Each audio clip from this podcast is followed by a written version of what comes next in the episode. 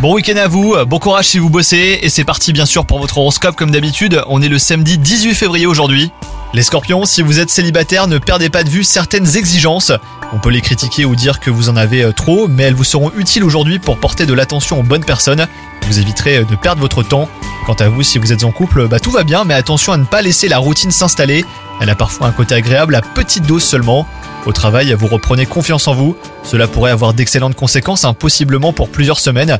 Et côté forme, vous n'êtes pas au sommet, mais vous n'êtes pas non plus euh, tout en bas. Vous avez besoin juste d'une bonne nouvelle pour vous sentir mieux les scorpions. À défaut, offrez-vous un petit cadeau ou trouvez une autre façon de vous faire plaisir pour rester de bonne humeur. Bonne journée à vous